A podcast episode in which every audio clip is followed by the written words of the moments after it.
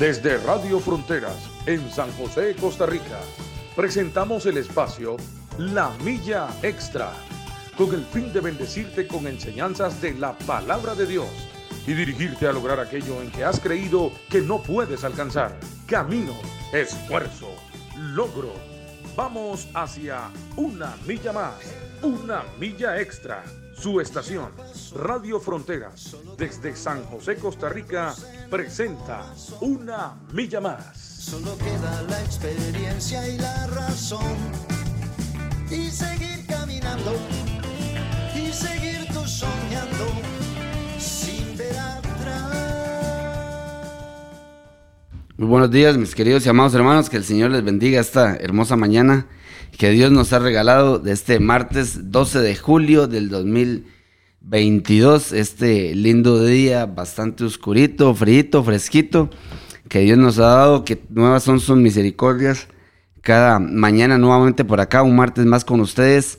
eh, en este su programa La Milla Extra, este programa que se transmite todos los días de lunes a viernes de 7 a 8 de la mañana con repetición en las noches a partir de las 8 de la noche, de 8 a 9 y este y que usted también lo puede estar viendo a través de las páginas eh, de Facebook y de eh, YouTube para que pueda compartirlo, pueda también este, escucharlo en el transcurso del día. Si usted no tiene chance de escucharlo en las mañanas, pues puede escucharlo en cualquier momento porque ahí queda, ahí queda guardado y grabado. Y con todo el fin, con, con el fin que siempre les, les decimos que es que crezcamos en el conocimiento del Señor, que aprendamos cada día más, que vayamos conociendo más a nuestro Señor Jesús, a su obra redentora y siempre darle la gloria y la honra a Él, agradecerle a Él por lo que Él ha hecho en nuestras, en nuestras vidas. Y bueno, hoy me acompaña mi hermano eh, Randall, igual que todos los martes por acá en el programa La Milla. Randall, bendiciones, buenos días. Buenos días Andrés, bendiciones a todos los hermanos que nos están acompañando en esta, esta mañana fresquita, ¿verdad? Damos gracias a Dios y le damos muy buenos días a todos los hermanos, los que se están conectando y los que están compartiendo el programa ahí en la página de Frontiers. este, que Dios les bendiga mucho. Muy agradecido con Dios por esta mañana y vamos a seguir hablando de Colosenses. Ya hoy cumplimos un mes y apenas vamos por el 2.14 de Colosenses, ¿verdad? O bueno, más bien la semana pasada quedamos en Colosenses 2.14 hablando del acta de los decretos que nos era contraria, ¿verdad? Por ahí es donde vamos, Andrés. Ujú. Sí, Amén. así es, así es, amén. Vamos a seguir estudiando la carta a, a Colosenses, de esta hermosa carta que Pablo escribe a la iglesia de, de Colosas, eh, totalmente preocupado por lo que estaba, por lo que estaba pasando y la situación que se estaba, que se estaba dando. Que como siempre lo hemos dicho, cuando nosotros leemos esta carta debemos de, traerla a- a- al, al tiempo actual y ver que también esto pasa actualmente, que todo esto que vive la iglesia Colosas, pues también la, lo vive la iglesia actual de nosotros. Eh, ¿A qué me refiero? Que hay muchas cosas, muchas herejías, muchas falsas doctrinas que quieren meterse dentro de la, dentro de la iglesia, dentro de la iglesia. Y Pablo hace una exhortación muy grande a la iglesia y primero le habla de la suficiencia y pone en un primer plano a nuestro Señor Jesucristo. Pone en primer plano a Cristo y, lo, y nos, nos explica acerca de la suficiencia de Él para nuestra vida y para nuestra vida como creyentes, para nuestra vida en el mundo, para todo aspecto, porque dice que en Él estamos completos. En Él estamos completos. Nos exhorta a que tengamos mucho cuidado a no andar creyendo en las eh, falsas, eh, eh, en las filosofías, en huecas sutilezas, en tradiciones de hombres, ¿verdad? En los rudimentos del mundo. Nos exhorta a que tengamos mucho cuidado porque el hombre, el hombre siempre quiere agregarle algo al sacrificio de nuestro Señor Jesucristo. ¿Sí? Y cuando pasa eso es porque hay falta de fe en lo que realmente Dios eh, o el plan de Dios, en falta de fe en lo que Cristo hizo en la cruz del Calvario, porque no está creyendo 100% en que lo que Él hizo es suficiente. Cuando la suficiencia de Él nos completa y nos hace totalmente aceptos delante de Dios sin necesidad, oiga esto, de agregarle, sin necesidad de agregarle nada. Y eso es una bendición. No es que Dios dejó el, el- el- el- proyecto que tenía incompleto, ¿verdad? No es que dejó la obra a medio camino, no, no, la obra está completa. Inclusive nuestro Señor, nuestro Señor cuando estaba muriendo dijo, eh, dijo inclusive consumado es, ¿verdad? O sea, la obra estaba hecha. Él ya lo, él ya lo, lo, hizo eh, por completo, ¿verdad? Sí. Inclusive también eh, el libro de Hebreos dice que él entró una vez y para siempre. O sea, que una sola vez fue su sacrificio y que con eso fue suficiente, dándole un, sacerdocio inmutable, perpetuo, ¿verdad? Que no cambia, para que nosotros podamos eh, agarrarnos, arraigarnos, ¿verdad? Y Pablo también dice, y sobreedificarnos en él, ¿verdad? Sobreedificarnos en, en él, sí.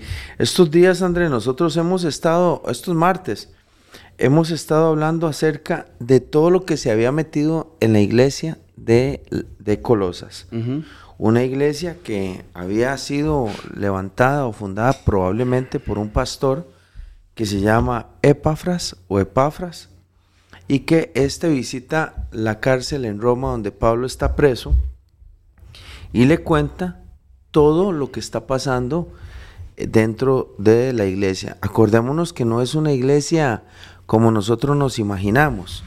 No es una iglesia eh, grande con dos mil personas o mil personas, sino que llamemos la iglesia a todos aquellos grupos pequeños que en esta región, en esta región de Frigia, que era donde estaba Colosas, pues estaban este, congregándose familias en casas. Cuando digo familias en casas eran grupos que aprendían la palabra de Dios y que habían pastores que visitaban y que enseñaban. Pero llegaban personas con pensamientos, con ideas un poco distintas, llegaban judíos, ¿verdad? Y le querían agregar a la fe de aquellas células o de aquellos pequeños grupos aspectos que no tenían nada que ver con lo que los apóstoles habían enseñado. De hecho, que uno, uno, un comentarista bíblico llamado Henry H. Halley, dice que en la iglesia de Colosas lo que había era una mezcolanza de religiones griegas, judías y orientales. Era como una especie de culto al alto pensamiento, que podemos llamarlo a la filosofía, y que se, lo que ellos querían, ¿verdad? Era enseñar adoración oculto a los ángeles junto con fiestas judías para guardar días, sábado, costumbres, tradiciones, ¿verdad? Y a la vez este, querían insistir en el cumplimiento de algunos requisitos judíos, hasta el extremo de llegar a decir que no se podía vivir en comunidad, porque era imposible agradar a Dios este, mientras nos relacionábamos con los demás. Entonces promovían el ascetismo que habíamos explicado, que el ascetismo era el retirarse lejos, vivir aislado, algo muy parecido a, Juan el Bautista, ¿verdad? O a los profetas del Antiguo Testamento que vivían alejados, para no contaminarse en la, con, las demás personas que estaban en, que vivían en la carne. Obviamente esto no era para buscar de Dios, sino que esto era para mostrar que ellos eran superiores a todos los demás Así era como pensaban algunos griegos. Y la filosofía, acordémonos que la filosofía es, la filosofía es aquello que nosotros decimos, el pensar sobre la vida misma, pero sabiendo que nunca vamos a llegar a una respuesta clara de lo que nosotros sabemos, ni de Dios, ni del mundo, ni de nosotros mismos. Pero ahí, los griegos amaban el filosofar. De hecho, que los griegos tenían un lugar en Atenas que se llamaba la, la como un lugar, algo parecido a un aerópago o a una academia, donde la gente llegaba a filosofar y las personas que trataban de contestar algunas preguntas de la Biblia, de, vivían de eso, no trabajaban, sino que vivían del filosofar. Todo eso se estaba metiendo en la iglesia de Colosas. Es por eso que Pablo Andrés y hermanos que nos escuchan hace escribe esta carta, ¿verdad? Y la envía a Colosas para que se puedan, este, eh, se pueda contraatacar la herejía que se quería meter en la iglesia, Andrés. Por ahí vamos. Correcto. Por el 2, por el 2.14. Porque después del 2.14, Pablo sí empieza a nombrar algunas cosas herejes o algunas barbaridades que se meten en medio de la iglesia de Colosas. Vamos por el 2.15. Sí, así es, así es. La iglesia, Pablo, Pablo lo que eh, Pablo lo que también exhorta, Randall, y según algunas anotaciones que, que tengo por acá, es que la iglesia no es eh, una extensión del judaísmo. Que eso también tenemos nosotros que tomarlo en cuenta ahora, porque hay mucha gente que, que eso nos, eso pasa actualmente, ¿verdad, eh, Randall? Sí. Eso, eso pasa actualmente. Hay que hay, hay, hay iglesias, hay iglesias donde, donde creen que el cristianismo es una extensión realmente del judaísmo.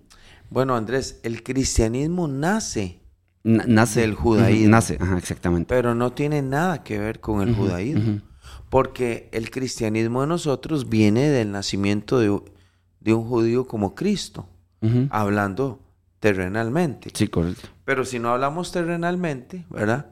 Estamos, hablamos espiritualmente, el cristianismo nace del Señor. ¿verdad? Ya sin meterle ninguna nacionalidad. Pero evidentemente nace de ahí. Nace ahí, sí. Por correcto, cierto, Andrés, ahora que usted menciona eso, mucha gente en el año 30 o 40 después de Cristo piensan que el movimiento cristiano era parte del judaísmo. ¿Dónde se dan cuenta que no es del judaísmo? En el año 50 y 60, Ujú. cuando empiezan a ver la puja o la pugna que hay entre los judíos y los cristianos. Y empiezan a darse cuenta que no, que es una nueva religión, entre comillas. Una nueva religión, entre comillas, ¿por qué?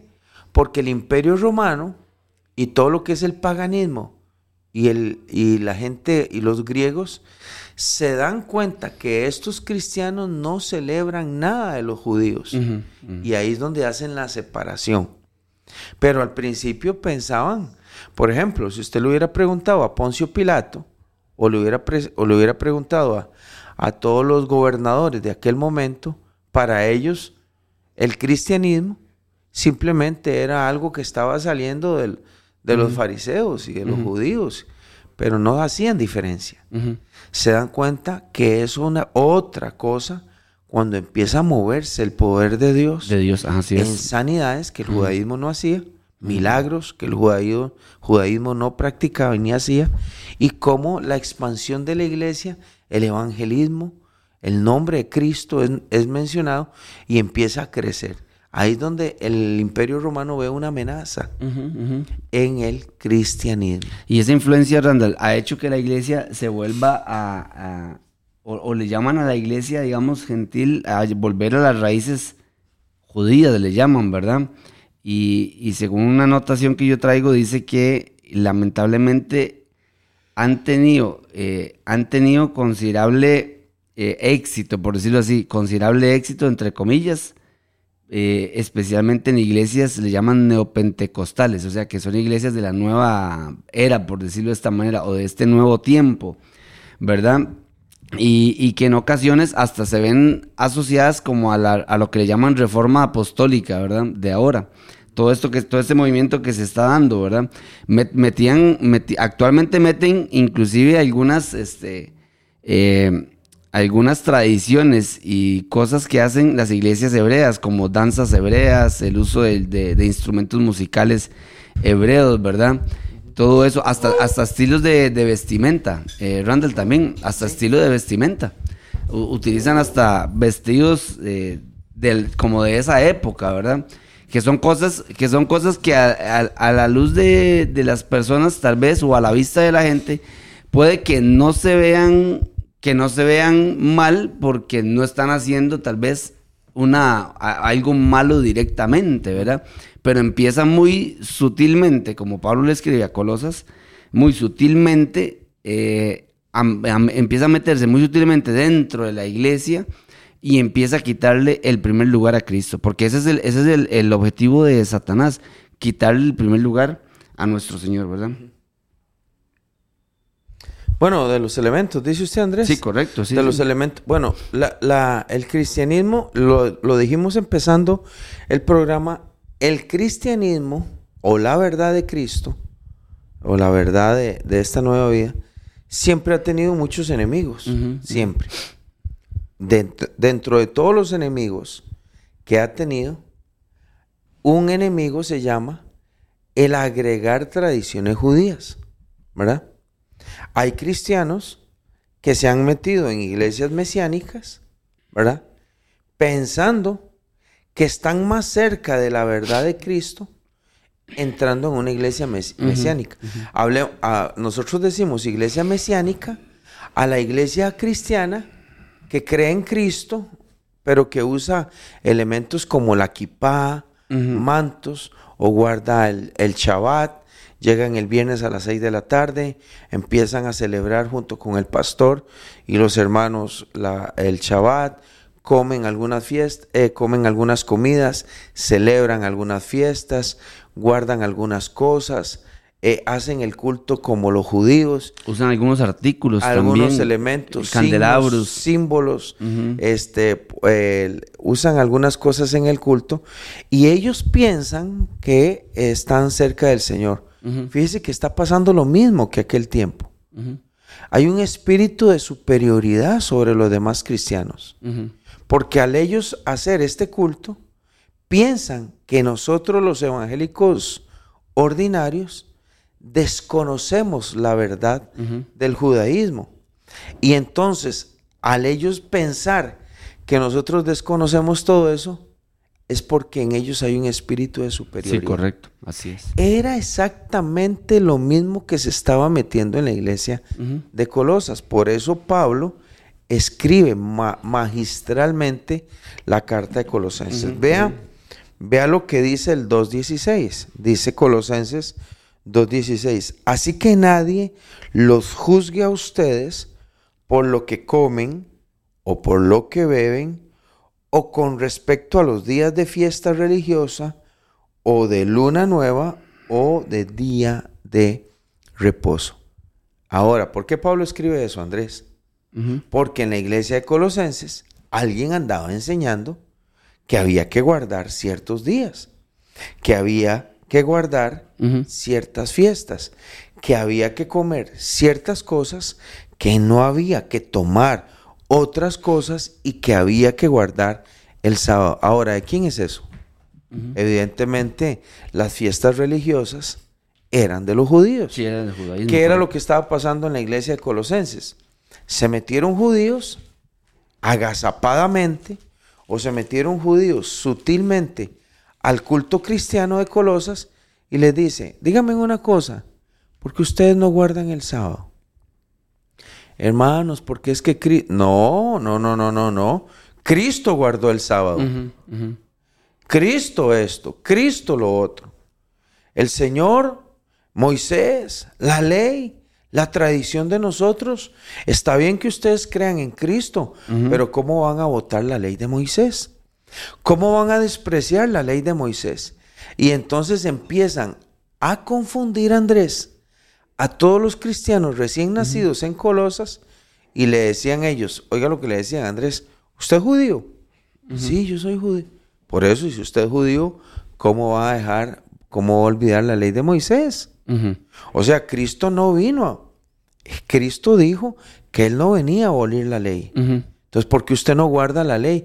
Y empiecen a enseñarle a los cristianos que ya tenían una libertad en Cristo, empieza a enseñarles que tienen que guardar fiestas, tradiciones, abstenerse de comida, guardar el sábado, y empiezan a confundirlos.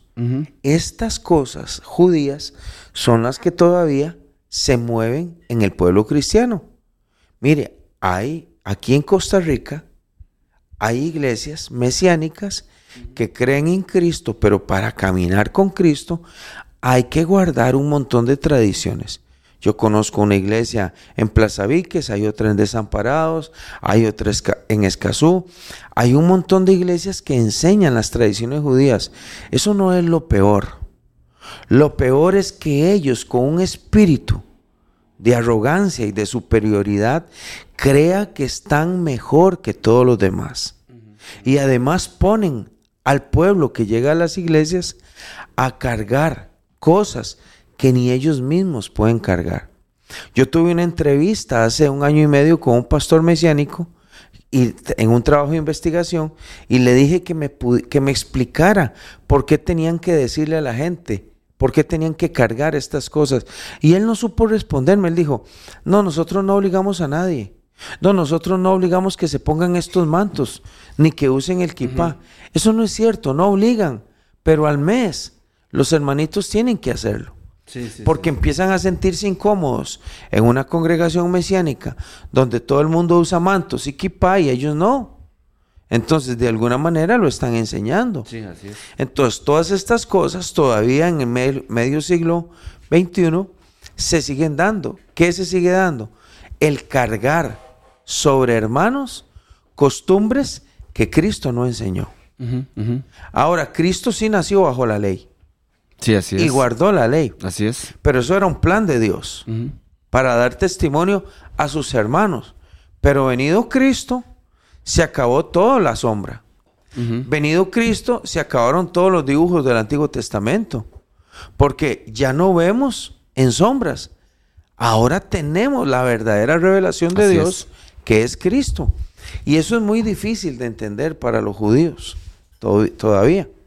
Vea otra cosa que se metía verso 10, bueno, el verso 17 responde lo del verso 16, Andrés.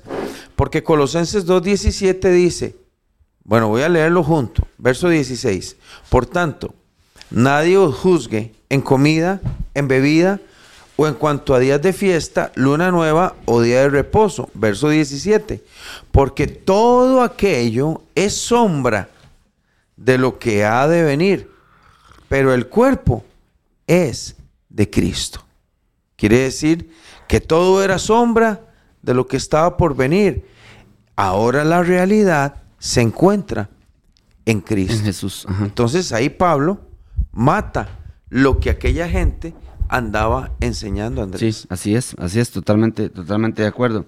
Inclusive Pablo en, en, una referencia habla también acerca de, eh, nos menciona el libro de, de Romanos, cuando habla de los débiles en la fe eh, Randall, ¿sí? cuando habla de los débiles en la fe, Pablo habla, dice, porque uno cree que se ha de comer de, todo, otro que es débil come legumbres. El que come no menosprecia el que no come, y el que no come no juzgue al que come, porque Dios lo ha recibido. ¿Tú quién eres que juzgas al criado ajeno? Para su propio Señor está en pie o cae, pero estará firme, porque poderoso es el Señor para hacerle estar en firme. Uno hace diferencia entre día y día, otro juzga iguales todos los días. Cada uno esté plenamente convencido en su propia mente. El que hace caso del día lo hace para el Señor y el que no hace caso del día para el Señor, para el Señor no lo hace. El que come para el Señor come porque da gracias a Dios y el que no come para el Señor no come y da gracias a Dios. O sea, Pablo, Pablo habla también de que al final de cuentas nosotros lo que estamos es viviendo para el Señor, indistintamente de lo que, de lo que usted haga, las tradiciones, las gestiones o, las, las, de las tradiciones que usted tenga, ¿verdad? Al final todo es por Él, para Él, todo es para nuestro Señor. Todo es para nuestro Señor Jesucristo.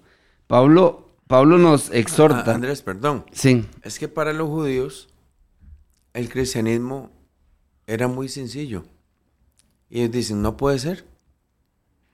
No puede ser que sea tan sencillo. ¿Cómo no van a guardar las fiestas? Si nosotros tenemos 1300 años de guardar la fiesta. sí, exactamente. ¿Cómo no van a celebrar esto y lo otro? ¿Cómo va a ser tan fácil ahora?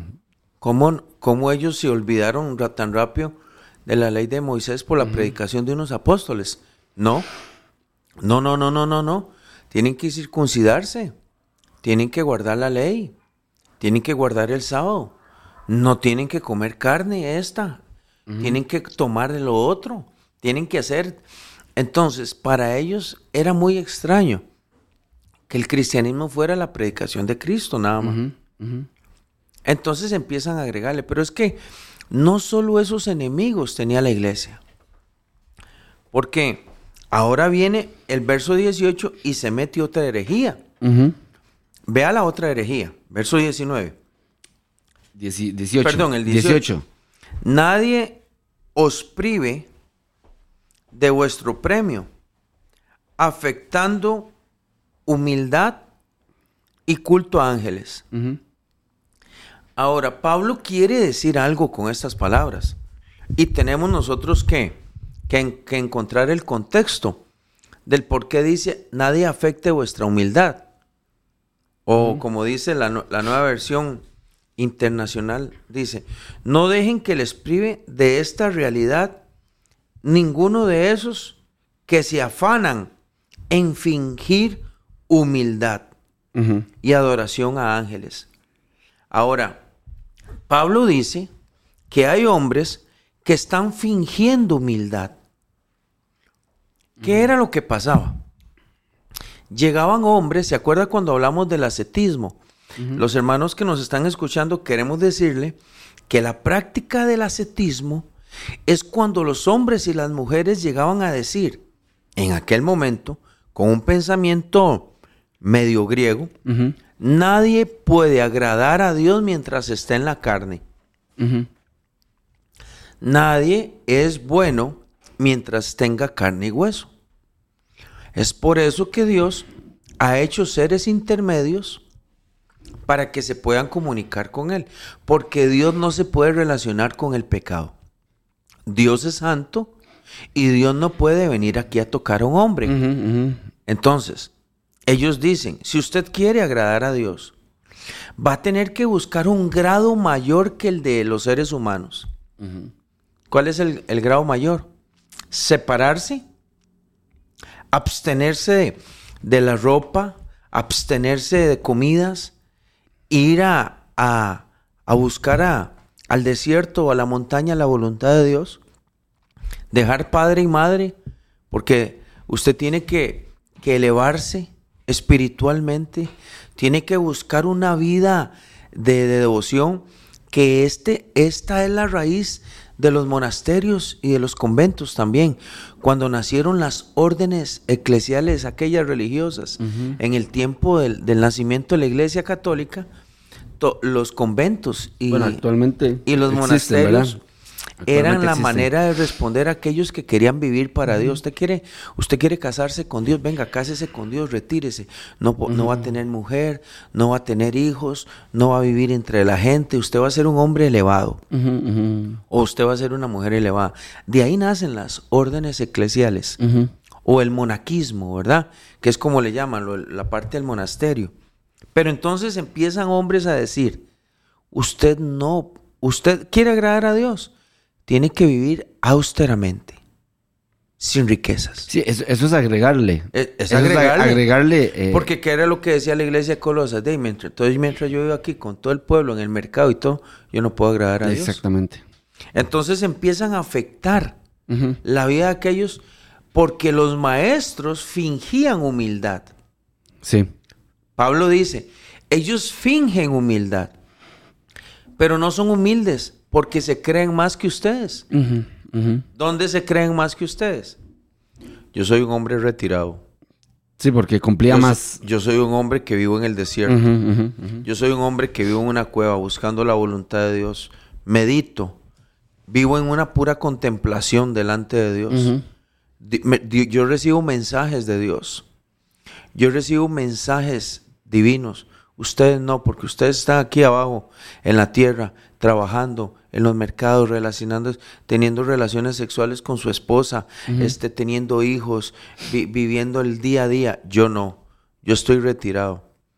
Ahora, Andrés, voy a tocar un tema. eh, Bueno, vamos eso, a tocar eso- un tema. eso- eso se, ahí eh, vamos. Eso se ve actualmente. No, es que es lo que ahí vamos.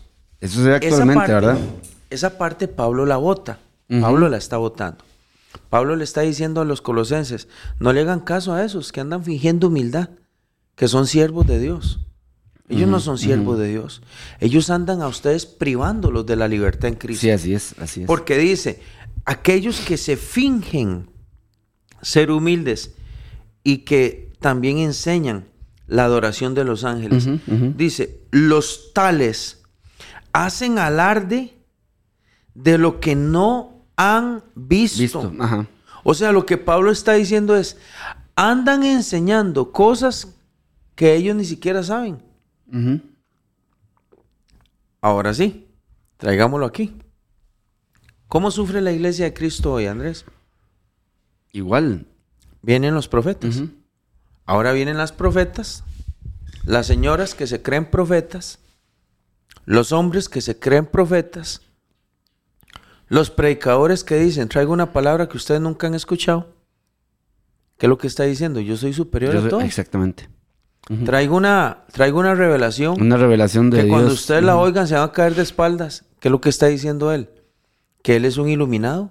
Ajá. Sí, así es. ¿Qué es lo que le está diciendo a, los 50 que están en las sillitas o a los 100 hermanos que están en la iglesia? Que ellos no. Fingen humildad. Fingen humildad los siervos de Dios. Pero no son humildes. Sino que empiezan a creerle a los demás que ellos han recibido mensajes que Dios no le da a cualquiera.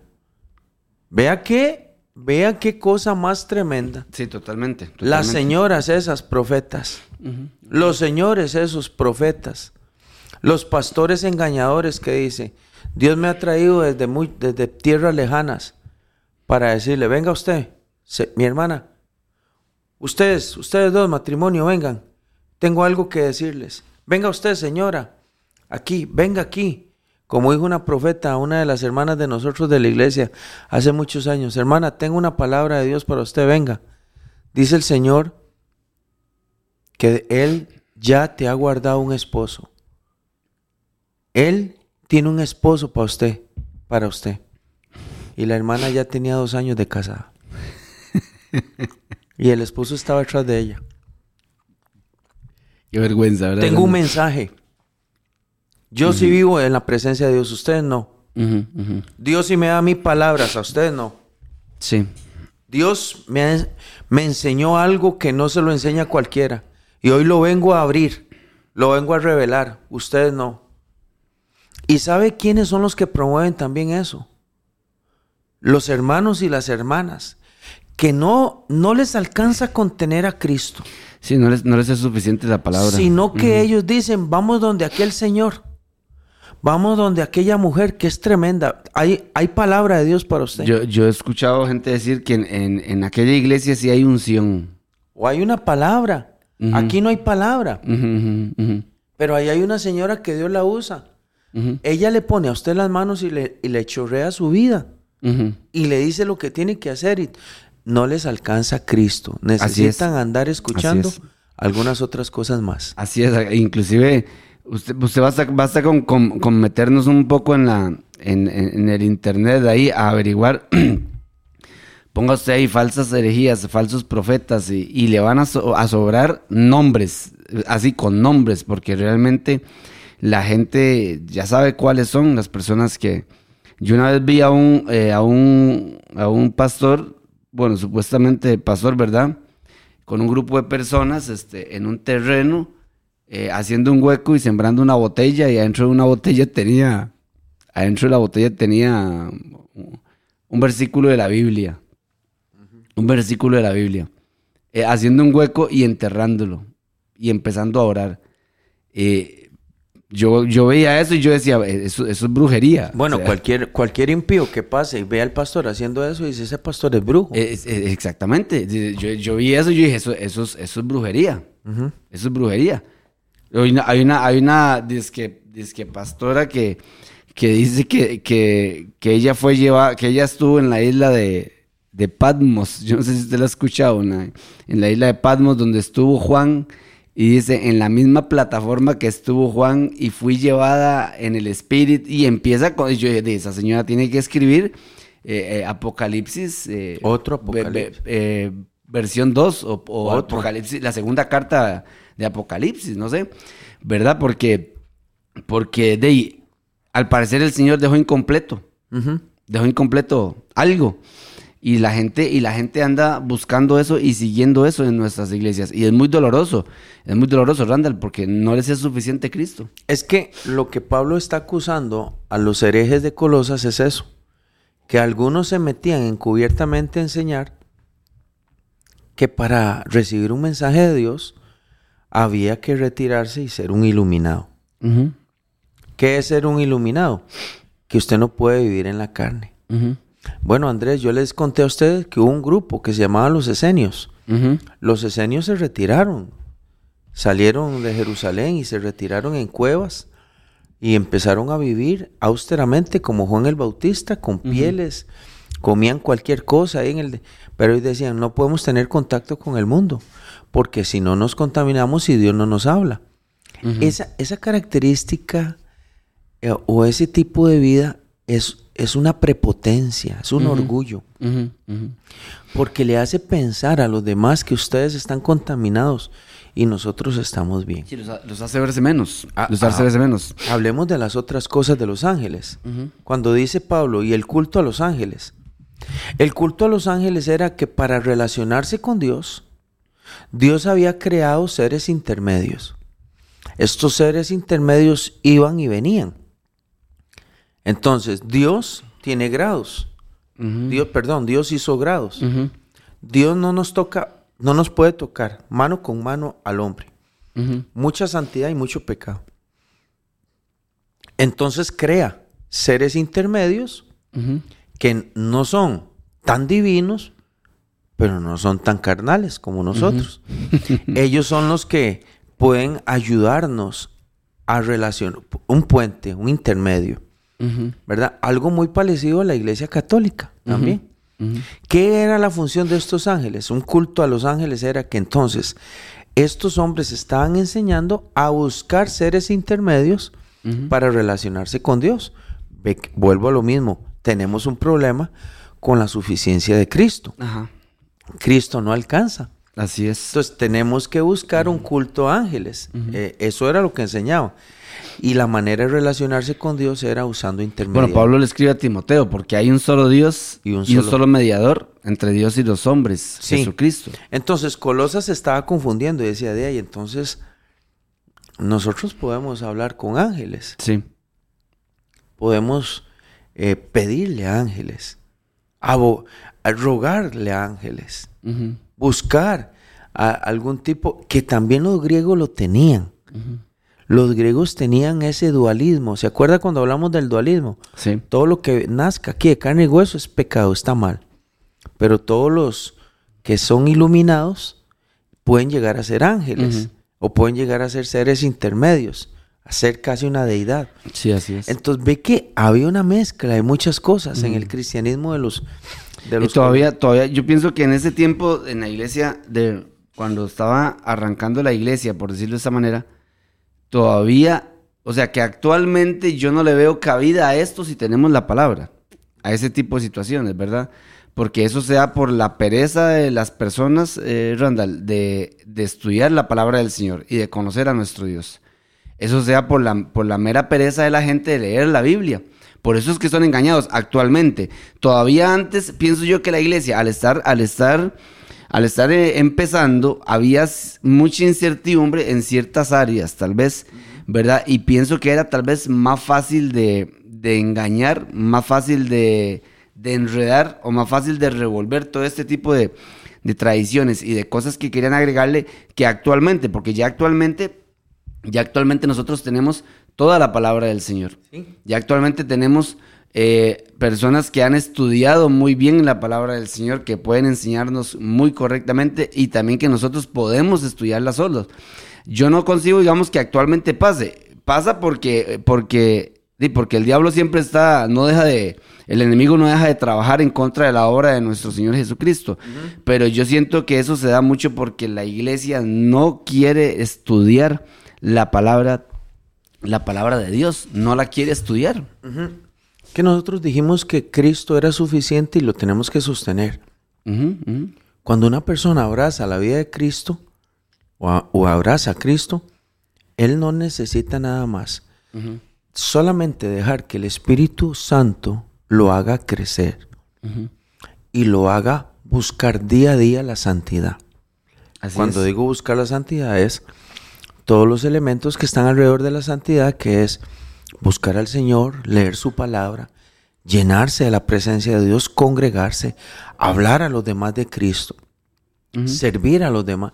Eso es una vida de santidad, no es una vida de perfección, es una vida de Sí, santidad. así es, así es, así es. Ahora, eso que se debe hacer, no se debe hacer a la fuerza, se debe hacer naturalmente cuando una vida nueva ha sido creada por Cristo. Totalmente.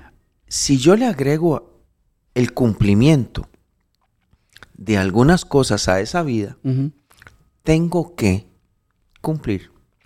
Lo que le estoy diciendo al Señor es, Señor, gracias por la cruz. Lo que usted hizo en la cruz es un 70%. Yo necesito agregarle el otro 30 El para otro, agradar a Dios. Ese otro 30 es esto, lo otro, el sacrificio, la vida austera, abstenerme de aquí, abstenerme de allá, guardar estos días, celebrar esta fiesta, circuncidarme acá, guardar a lo otro, tener que retirarme de la vida pagana. Entonces Cristo va a decir, entonces para, ¿para qué hice yo? Y yo, yo, y yo creo que una de las características, Randall, de la iglesia, eh, de la iglesia cristiana, la iglesia del, del- del Señor, es, es la suficiencia del Señor. O sea, eso es una de las, de las características principales. O sea, nosotros eh, nos, nos debemos dar a conocer porque para nosotros Cristo es suficiente. Ahí, de ahí debe, de ahí debe de partir todo, de ahí debe, debe de partir todo, porque como usted lo dice ahorita, este, si lo, si lo hacemos de esa manera, estamos entrando en el mismo rol de la religión tradicional y de muchas otras religiones. Hacer sacrificios. Na- en- exactamente. Nada más que desde otro punto, desde otro punto de vista. Inclusive, la persona que cree que para que tiene que venir también, por ponerle un ejemplo, todos los domingos a la iglesia y que si no está mal, Randall, este, o que si no, Dios no lo va a ver bien, ya, ya está mal, o sea, ya está mal, porque no depende de eso. Es cierto que tenemos que congregarnos, tenemos que buscar la santidad, tenemos que hacer eh, buenas, buenas obras, hacer buenas acciones, pero eso no va a la salvación no va a depender de eso. Para nosotros la salvación depende 100% de nuestro Señor Jesucristo. Tiene una autoría de 100% Totalmente. de Dios, Ajá. el Padre, que sometió a su Hijo a al través de su Hijo, exactamente. y Cristo, que es quien realiza la obra redentora. Eso es suficiente. Totalmente, totalmente. Ahora, todo lo que mi vida haga es porque tengo a Cristo. No es que yo lo hago para agradar a Cristo. Es al revés. Ajá, así es. Todo lo que yo, cuando yo me levanto temprano y voy a buscar la Biblia y me visto bonito y voy al, al templo y levanto las manos, yo no hago eso para salvarme. Yo hago eso porque fui salvado. Sí, así es, así es. Es al revés. Cuando yo le hablo a los demás de Cristo, yo no ando predicando a Cristo para que me anoten puntos para la salvación. Hablo de Cristo porque ya Él hizo su obra en mí. ¿Ve? O cuando sirvo a los demás. Sí, así es. Por eso es que nosotros tenemos, mucho, tenemos que tener cuidado de agregarle a nuestra fe.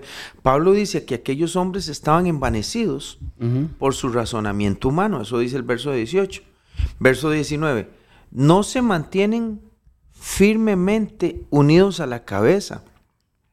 Por la acción de esta, todo el cuerpo, sostenido y ajustado mediante las articulaciones y ligamentos, va creciendo como Dios quiere. La versión Reina Valera dice, y no haciéndose de la cabeza en virtud de quien todo el cuerpo, nutriéndose y uniéndose por las coyunturas y ligamentos, crece en el conocimiento que da Dios. Verso 20. Si ustedes han muerto con Cristo en cuanto a los rudimentos del mundo, ¿por qué, como si vivieses en el mundo, se someten a preceptos? Pablo le pregunta a Colosenses, ¿por qué si ustedes están unidos a Cristo, por qué se someten a cosas, que cosas, no enseña Cristo? Verso 21, y empieza a dar una lista. ¿Cuáles cosas? Tales como, y empieza a decir, no manejes, ni gustes, Ni gustes. ni toques. En conformidad a mandamientos y doctrinas de hombre. Cosas que todas se destruyen con el Con el uso. Vamos a leerlo en la otra versión. Verso 21. No tomes en tus manos, no pruebes, no toques. Estos preceptos, basados en reglas y en enseñanzas humanas, se refieren a cosas que van a desaparecer con el uso. Que van, Eso- perdi- van perdiendo el valor. Van perdiendo el valor, dice el verso 23. Tienen sin duda una apariencia de sabiduría, esa vida, esa vida fuera de- del mundo, tiene una apariencia de humildad, tiene una apariencia de sabiduría, pero afecta la vida piadosa, porque tienen falsa humildad y tienen un severo trato con el cuerpo. Ah, ahorita vamos a explicar eso, pero de nada sirven frente a los apetitos de la naturaleza pecaminosa. Pablo casi está diciendo aquí que quienes se abstienen de un montón de cosas están en contra de lo que realmente el hombre siempre ha querido hacer, que es pecar. Entonces Pablo dice, un día se les va a caer la careta, porque aunque se retiran, se esconden, no comen, no prueban, no tocan, y andan con las barbas largas y los vestidos largos para que todo el mundo los vea. Ay, que, te- que era una contraparte a los fariseos. Los fariseos eran bien vestidos, pero tenían poder y riqueza. Sí. Estos no. Estos son austeros, viven en las montañas. Quieren que los admiren más bien porque no comen. No tienen posesiones. Porque no tienen riqueza, no tienen propiedad, viven de lo que el pajarillo les haga caer, de lo que el agua del río les dé. Entonces toda la gente dice, estos sí son siervos de Dios, se, ma- se mantienen alejados, no tocan nada del mundo, son consagrados de Dios. Ve, Totalmente. dice Pablo, falsa humildad. Si Pablo dice, Pablo dice, no se puede negar que son útiles porque enseñan acerca de la conducta religiosa, la humildad y el dominio del cuerpo, porque todo eso enseña acerca de eso. Pablo, y Pablo dice, no se puede negar eh, Que que, son, que son útiles, o sea, está bien. Pero dice, pero lo cierto es que no ayudan a combatir lo que usted tiene en su Por corazón. dentro, Lo que correcto. usted tiene en su corazón. Correcto, que era la realidad, que fue lo que. Pablo enseñó. Peleen la buena batalla. exactamente, exactamente. Díganle que no, resistan al diablo. Pedro decía, resistan al diablo y él huirá de vosotros. Sí, el, el- el mismo, el, mismo, el mismo Señor le dijo a Pablo, bástate mi gracia. Ah, eh, sí, y lo que, le- lo que enseñaban los apóstoles es, ustedes van a tener aflicción también, como Ajá, Jesús nos dijo, pero peleemos la batalla, seamos Sí, valientes, luchemos contra, despojémonos de las malas crianzas, de las malas palabras, este, abstengámonos de esto, los que son vagos, pónganse a trabajar, animen a los que están desanimados, una vida normal. Sí, y es una línea muy delgada. Ronald, una vida normal. es una línea muy delgada porque Pablo aquí lo pone. eh, en ese versículo 23, Pablo donde dice que no se puede negar que, que, que todo esto es útil, porque es cierto, es, es útil, dice, pero, este, pero que no le ayuda a la iglesia, no le ayuda en nada. Ajá. Porque los deseos de la carne van a seguir. Bueno, hablemos de los curas católicos. Hablemos de los que de los que la Iglesia Católica que nunca ha permitido que tengan su compañera de matrimonio, hablemos de ellos. Todos los curas o los obispos o los arzobispos o los papas siempre han, han dado una apariencia de cercanía a Dios, de piedad. Y, y al abstenerse de tener una esposa y todo eso, lo que están diciendo es, yo estoy más cerca de Dios. Las monjas dicen, yo me casé con Dios. Los curas dicen, yo me negué a una vida para amar a Dios, como diciendo, todos ustedes no. De alguna manera le están diciendo a todos los que se casan Que no. que están lejos de Que Dios. están lejos de Dios, y totalmente. que ellos están lejos, es cerca de Dios. A- ahora, no, no es necesario usar el micrófono de, de- de la emisora para, para hablar que aunque ellos han tenido una apariencia de piedad, Sí, así es. Ujú. también las cosas que han sucedido, porque como van en contra de la De naturaleza, la que hay naturaleza, dentro, eh, exactamente. ha sido desastrosa. totalmente, totalmente. Va- De- ha, sido, ha sido peor, De bien. abortos Ha sido en peor. monjas, de pecado en hombres, de abusos de niños, porque al final lo que el hombre lleva por dentro no se le enseñó a, ba- a batallar con eso, sino que se le enseñó a disimular eso detrás de un vestido religioso. Exactamente. Esa es una manera de monaquismo o una manera de monasterio. Que es? Que los del monasterio se casaron con Dios. Sí. No pueden tocar mujeres, ni, ni las monjas no pueden tocar hombres porque desagradan a Dios. Y eso es una falsa humildad.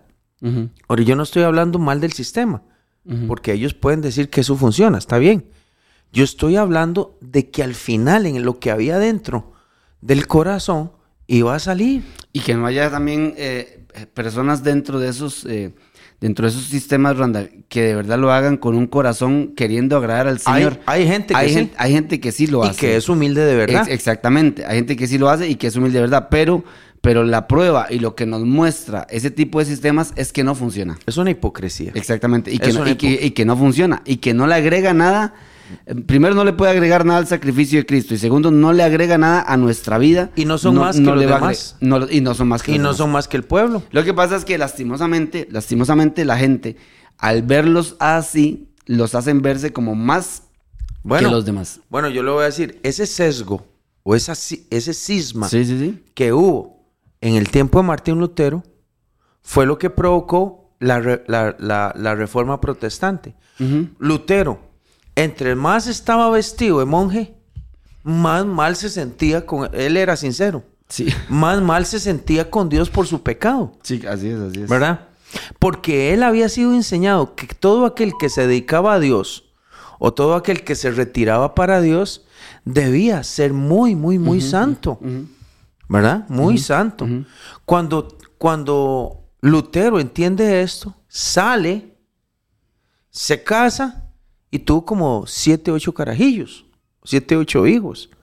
Y con su esposa servía a Dios, inclusive en la fiebre, en aquella gripe o fiebre bubónica que afectó a toda Europa, puso su casa en servicio a todos los que se enfermaran y se enfermaron y hasta Lutero perdió un hijo por esa por esa Por esa pandemia. por esa por esa pandemia.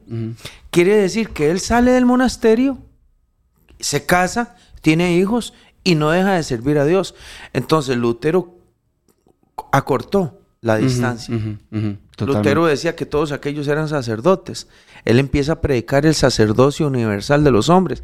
Y él dice, no, todos somos hijos de Dios y sacerdotes del Señor.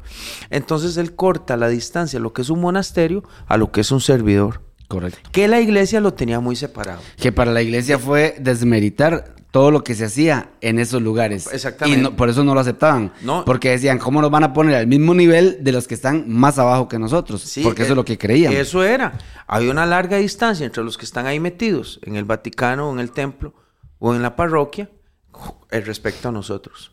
Y por eso hubo abusos. Sí, Abusos de superioridad. Sí, totalmente. Abusos de que decían, bueno, nosotros somos la, la autoridad de Dios, papito. Y nosotros somos los que estamos...